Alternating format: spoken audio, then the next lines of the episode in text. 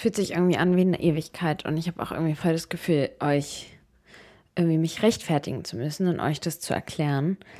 An dieser Stelle möchte ich sagen, dass ich irgendwie so unfassbar glücklich und stolz bin auf die Community, die hier irgendwie entstanden ist und eure lieben Worte und eure Wertschätzung mir einfach unglaublich viel bedeuten und ich euch so gerne die wundervollsten und wertvollsten und besten Podcast-Folgen irgendwie bieten möchte, die ich, die ich erstellen kann.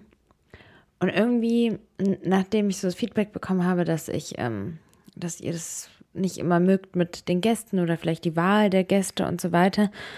Und dass ihr eher so diese, meine persönlichen Gedanken, Geschichten und so weiter so schätzt und irgendwie inspirierend findet, habe ich auch so verstanden, worum es so wirklich geht in dem Podcast. Also, als ob ich es vorher nicht verstanden habe, aber so nochmal irgendwie klarer gesehen. Und aktuell bin ich, fühle ich mich einfach wie in so einem Paralleluniversum auf eine Art. Das werde ich auch gleich erklären. Und deswegen ist es mir irgendwie nicht so richtig möglich, die Podcast-Folgen so zu gestalten, wie ich sie vorher gemacht habe. Also, ihr wisst ja, es habe ich ja auch immer wieder erzählt, dass ich die Psycho äh, Psychoanalyse vor einem Jahr angefangen habe. Nochmal für alle so zum, als Reminder, das ist eine Therapieform. Es gibt ja die Verhaltenstherapie, die spricht so viel über das Hier und Jetzt mit so Lösungsansätzen und die Psychoanalyse in der Form, wie ich sie mache. Ich liege, ich sehe den Therapeuten nicht und es geht halt darum, eigentlich im Prinzip alles von früher hochzuholen, alle alten Gefühle, Gedanken zu verstehen und in meiner in meiner Situation zu verstehen, woher meine Angststörung kommt. Also ich bin jetzt 28 Jahre alt, ich werde dieses Jahr 29 und leide wirklich stark, seit ich 14 bin an dieser Angststörung, also jetzt seit über 14 Jahren, vielleicht auch schon länger. Und ja, ich möchte einfach irgendwie wissen, was der Grund ist. Ich weiß es irgendwie noch immer nicht so richtig und für mich, ich bin so ein rationaler Mensch, mich nervt es auch total, dass ich nicht so richtig verstehe, also ich kann es nicht so richtig verstehen. Vielleicht ist es auch ein bisschen wie so das Universum oder sowas, was man nie so richtig vollends verstehen wird. Aber ich verstehe irgendwie nicht so richtig, was da gerade bei mir passiert. Und äh, aktuell ist es unglaublich intensiv. Also ich spüre, dass ich so an, an dem intensivsten Punkt angelangt bin. Das ist so seit so sagen wir so zwei, drei Monaten unfassbar intensiv. Und das liegt auch daran, dass ich ähm, jetzt, dass ich alleine bin, also dass ich ja ohne meinen Mann Felix ähm, wohne oder ja. Und jetzt seit Anfang des Jahres ist es auch so, dass wir gar keinen Kontakt haben. Und äh, dieses Alleine sein und ihn so überhaupt nicht in der Nähe zu haben, hat mir nochmal ganz, ganz viele andere Gefühle geschenkt. Und dadurch ähm, konnten wir nochmal noch tiefer auch in der Psychoanalyse gehen, was dazu führt, dass diese Psychoanalyse mich extrem einnimmt. Also erstmal jetzt aktuell gehe ich auch dreimal die Woche hin.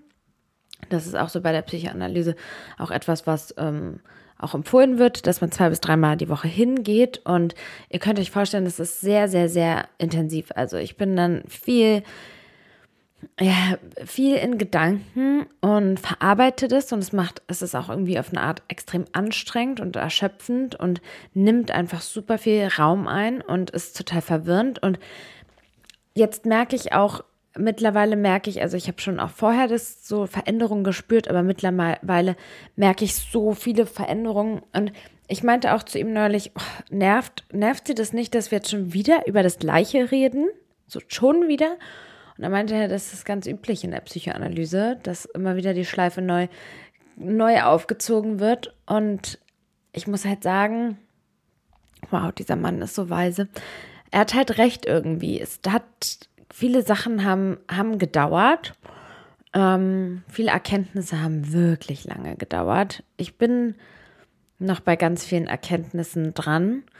Ähm, ja, aktuell versuche ich mich diesem Gefühl zu stellen und ich kann dieses Gefühl gar nicht so richtig beschreiben, was ich habe. Und, und oh, ich will es unbedingt verstehen und ich nerv mich selber so sehr damit. Ich will es unbedingt verstehen, aber ich habe dieses eine Gefühl immer in mir und es ist so eine Leere, es ist so eine Traurigkeit irgendwie und es ist so eine, auch irgendwie so eine Sinnlosigkeit und ich weiß, und wenn ich so zurückdenke, dass ich diese Phasen immer wieder in meinem Leben hatte, dass ich diese Phasen hatte, wenn es zum Beispiel, als es äh, richtig, richtig toll einfach in meiner Beziehung gelaufen ist oder als alles einfach gut war und ich diese, dieses Gefühl kann, kann ich manchmal kaum aushalten. Ich muss sagen, es ist mittlerweile viel besser geworden.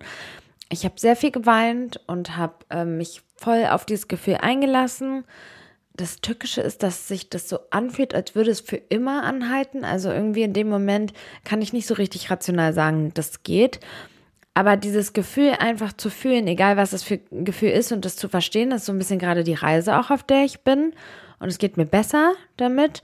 Und ich erwarte einfach auch nicht, dass jeder Tag richtig toll ist, sondern ich nehme das einfach an und vertraue richtig krass einfach darauf, dass diese Psychoanalyse irgendwas bringt. Ich weiß es auch nicht. Ich muss sagen, ich gehe mir irgendwie auf eine Art auch selber auf den Geist, weil es ist auch nicht so, also ähm, ich glaube, dass noch sehr, sehr viel mehr Menschen äh, sich vielleicht irgendwie mit sich selbst beschäftigen sollten, aber ich glaube, dass viele vielleicht ganz, ganz sinnvolle Verdrängungsmechanismen haben, weshalb das gut funktioniert. Aber irgendwie so ein Gedanken, den ich habe, ist, dass so schlimm war es nicht bei mir. Also ich denke so, ich ärgere mich voll oft darüber und bin richtig oft so sauer und will das alles nicht und denk so, du hast ja nicht ultra traumatische Sachen erlebt, ja? Also ich habe ja nicht so Sachen erlebt wie dass ich gesehen habe, wie meine Eltern irgendwie, keine Ahnung, ermordet wurden oder I don't know, ja, irgendwelche richtig schlimmen Sachen oder irgendwer gestorben ist oder ich mega misshandelt und weggesperrt wurde oder so. So eine Sachen waren es ja überhaupt nicht. Es waren so viele Kleinigkeiten. Ähm, dadurch, dass meine Mutter viel gearbeitet hat, war ich einfach mega viel alleine und irgendwie das ich viel alleine war, das wusste ich schon immer, aber wie viel Traurigkeit das eigentlich in mir hinterlassen hat, war mir eigentlich bis jetzt nicht so richtig bewusst und irgendwie, ja, sind diese ganzen Sachen einfach irgendwie so in mir. Manchmal mh, mm, geht es mir besser. Da habe ich das Gefühl, als ob ich plötzlich wie in so einer Zeitreise dann auf einmal im Hier und Jetzt bin. Also ich merke irgendwie richtig krass, wie wenn es mir so wirklich schlecht geht, ich so ähm, sehr unbewusst bin und mir, mir fällt es dann auch nicht so leicht, das ist jetzt, jetzt gerade easy zu sagen, ja, dann auf einmal ähm, wieder bewusst zu sein. Aber ich merke, ich bin dann in so einem Automatismus und fühle mich dann irgendwie so traurig und wie auch immer. Und dann manchmal kommt so ein Moment und dann erinnere ich mich so, hey, so du bist jetzt 28 Jahre alt, du bist selber Mutter, du hast deine eigene Wohnung, dein eigenes Leben, dein Job, du hast dir all deine Wünsche erfüllt, du bist gerade hier und dann denkst du, krass. Und dann auf einmal fühlt es sich auch wieder so an, als wäre alles gut. Und dann denke ich, ah krass, das waren irgendwie alte Gefühle, die einfach so präsent wieder waren. Und ich habe auch gerade das Gefühl, dass ich gerade in einem krassen Reifeprozess bin, in dem Sinne, dass ich mich gerade irgendwie teilweise wieder jugendlich verhalte. Also so ein bisschen, ich spüre, dass ich irgendwie so einen Jugendlichen, nicht Leichtsinn, aber so eine Jugendliche, wie auch immer irgendwie spüre. Vielleicht, keine Ahnung, vielleicht bin ich da irgendwie an einem, in einem Alter irgendwie hängen geblieben, stehen geblieben in der Entwicklung, in der Gefühlswelt und muss da jetzt durch. Ich kann es nicht genau sagen, Leute. Und das Problem ist, dass dadurch, dass es so einnehmend ist, kann ich gerade ja gar überhaupt nicht. Ich bin, ihr müsst euch vorstellen, ich bin so verwirrt mit all diesen Themen aus der Psychoanalyse, ja, dass ich, dass ich ähm, das nicht schaffe, diese Art von Podcast-Folgen zu machen. Also diese Art von Podcast-Folgen zu machen. Natürlich kann ich irgendwas recherchieren und euch das einfach so runterbeten, aber ich habe meine Podcast-Folgen immer so extrem gefühlt und ich kann die gerade nicht fühlen, weil ich gefühlsmäßig so gefangen bin. Also beispielsweise letzte Nacht ähm, habe ich geträumt und Träume sind etwas, das ich immer in der Psychoanalyse ansprechen soll, ähm, weil die einfach so ein guter Gesprächsfaden sind. Nicht, dass er jetzt die Träume überanalysiert, aber sie sind einfach ein guter Anhaltspunkt. Habe ich irgendwie geträumt, dass meine Mutter gestorben ist und dass mein Vater ja schon bereits gestorben ist. Also er lebt in, in der Reality, aber in meinem Traum war es so. Und dann hatte ich so ein ganz krasses Gefühl und, und dieses Gefühl irgendwie hat uns auch dazu gebracht, auch ein Thema, wo wir immer wieder vor und zurück, habe ich glaube ich hier auch angesprochen, dass, ähm, dass ich, also dieses Gefühl von meinem Traum und darüber zu reden, ist dann einfach präsent und ich denke dann drüber nach, so, um euch das nochmal zu verdeutlichen. Das wollte ich jetzt sagen, damit ich das abschließe. Ich weiß, manchmal sehr verwirrend, wie ich rede. Worauf ich aber hinaus wollte, ist, dass ganz viel geht es auch immer darum, dass ich eigentlich mich auch frage, wer ich so richtig bin, mm, ohne meine, ohne die auferlegten Vorstellungen von meiner Mutter. Das ist was, was auch viel Thema ist. Und also dann geht es ja auch ganz viel auch, mm, ging es um mein Beziehungsmuster und wie ich versuche durch meine Beziehungen die Beziehung zu meinem Vater auf irgendeine Art zu durchleben, zu verarbeiten, die Lücke zu ersetzen und sowas. Was auch unfassbar spannend ist, weil ich jetzt mittlerweile, also ich habe auch im Rahmen meiner Entwicklung, weil ich mich unbedingt weiterentwickeln möchte, ich möchte ja unbedingt da rauskommen aus der Sache. Ich will das Kapitel abschließen. Also ich sehe das so, ich mache das jetzt so intensiv, also vielleicht hoffentlich noch ein halbes Jahr. Und dann habe ich auch, ich, ich, ich, ich finde, irgendwann ist dann auch mal gut. Also, oh, ich will es alles nicht mehr. Ich will nach vorne gucken und nicht andauernd zurückblicken. Aber ich sehe es natürlich jetzt auch so, als wäre, als würde ich die, die Axt schärfen. Ja, und danach ist sie super scharf unterwegs. Ob das jetzt eine gute Metapher war, bezweifle ich irgendwie, aber egal. Worauf ich hinaus wollte, ist, dass wir halt eben ganz viel über meine äh, Muster bei Männern sprechen und ich jetzt halt im Rahmen der Forschung als soziales Experiment mich auch extrem viel beobachtet habe, auf welche Männer ich jetzt wie reagiere. Ich bin auf ähm, ein, zwei Dates gewesen und hinterfragt mich da ganz viel, was für ein Typ man ich attraktiv finde und so weiter und spüre auch extrem, wie ich geleitet werde. Ich habe auch ähm, noch mehr denn je irgendwie für mich gespürt, ich hatte ähm, mit meinem Ex-Partner, der ja also einfach im Geburtsjahr von meinem Vater war, habe ich ja immer so eine, also auf eine Art irgendwie so eine Verbindung gespürt. Natürlich sind wir beide Eltern, aber von meiner Seite aus war es schon so, dass es vielleicht auch ein bisschen noch viel mehr mit reingespielt hat.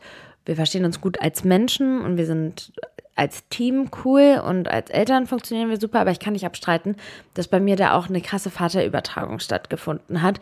Er war einfach immer für mich da, einfach, einfach irgendwie, ja, und ich muss sagen, oh, das hat mich auch in so viele Bredouillen auch geführt, weil ich zum Beispiel auch diese Beziehung für mich total wichtig genommen habe, was natürlich für meine bestehende Beziehung super schwierig ist.